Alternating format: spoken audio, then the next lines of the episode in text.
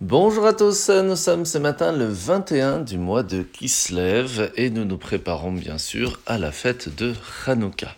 Alors plusieurs choses très importantes à ne pas oublier. Premièrement, être sûr que chacun d'entre nous est une Hanoukia pour allumer à la maison, pas seulement le père mais aussi tous les garçons, de la même façon que toutes les filles allument les bougies de Shabbat, mais de faire aussi attention que chacun dans notre famille, de nos amis, de nos connaissances dans la ville, que chacun puisse avoir une Hanoukia et n'hésitez pas à nous appeler car nous serons avec grand plaisir présents pour vous offrir des Hanoukiyat si vous avez le besoin. Alors n'oubliez pas aussi qu'il est important de raconter à ses enfants l'histoire de Hanouka. On peut le faire de différentes façons, il y a des livres qui sont présents, il y a beaucoup de vidéos, des audios qui seront envoyés, et donc n'hésitez pas à le faire écouter à vos enfants et vous aussi, pour pouvoir se rappeler que la fête de Hanouka nous rappelle que nous nous sommes battus pour que la Torah puisse continuer de résider dans nos familles. Et donc il faut continuer à le faire aussi. N'oubliez pas que la fête de Hanouka, c'est aussi la fête du partage, d'être présent pour les autres. Et c'est pour cela que l'on donne de l'argent à nos enfants pendant la fête de Hanouka pour leur apprendre à partager et à mettre 10% dans la tzedaka. Alors nous sommes aujourd'hui toujours dans l'introduction du Tanya. Depuis quelques jours, nous apprenons comment est-ce que le Tanya est vraiment un livre très spécial. L'Admorazakan y a mis tout son cœur, toute sa vie, pour que chacun d'entre nous puisse en profiter. Mais cela va bien au-delà de tout ce que l'on peut penser. En quelques mots, le Tanya, c'est une possibilité d'avoir des réponses de l'Admorazaken directement lorsqu'une question se pose. D'avoir la possibilité d'aller le voir, de lui parler, et de recevoir une réponse tout y est. Et c'est là que c'est quand même assez intéressant, parce que de, de façon générale, chacun est différent, chacun a des questions différentes, chacun a, a, des préférences dans un livre ou dans un autre.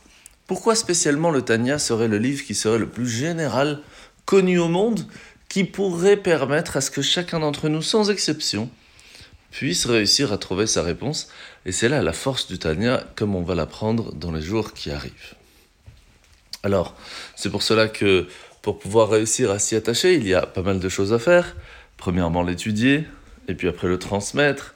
Ne pas oublier que partout où on se trouve, il est important de transmettre et d'y mettre un petit moment de Torah. C'est pour cela qu'il est important d'apprendre un peu de Torah par cœur, que ce soit de la Mishnah ou du Tanya ou autre, pour pouvoir vivre avec la Torah à chaque instant.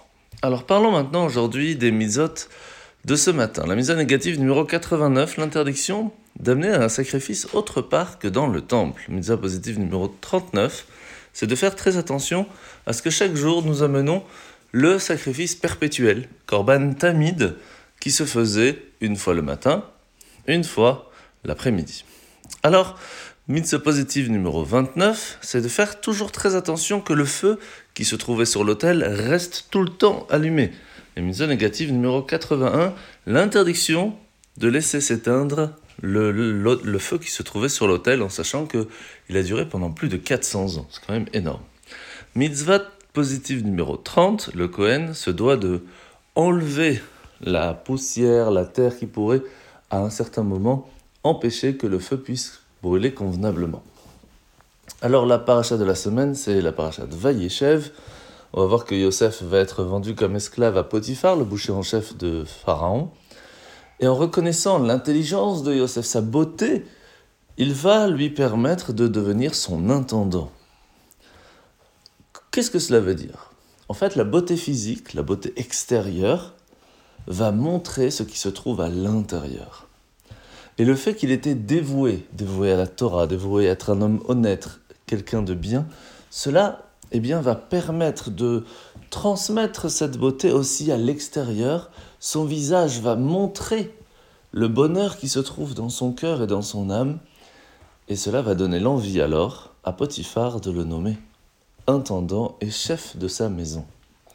De la même façon, nous devons savoir que nous avons chacun d'entre nous notre mission de transmettre, d'être présent pour notre famille, pour nos amis, pour la ville, chacun à son niveau. Mais on ne peut en aucun cas penser que cela peut se faire tout seul, malgré nos connaissances et malgré tout ce que l'on veut. Parce que pour pouvoir être assez beau pour inspirer, eh bien on se doit de ne pas négliger notre propre croissance spirituelle. Parce que c'est ainsi que l'intérieur est beau qui va permettre que l'extérieur le soit aussi. Travaillons sur nous-mêmes et vous verrez, la lumière illuminera tout autour de nous. Bonne journée à tous et à demain.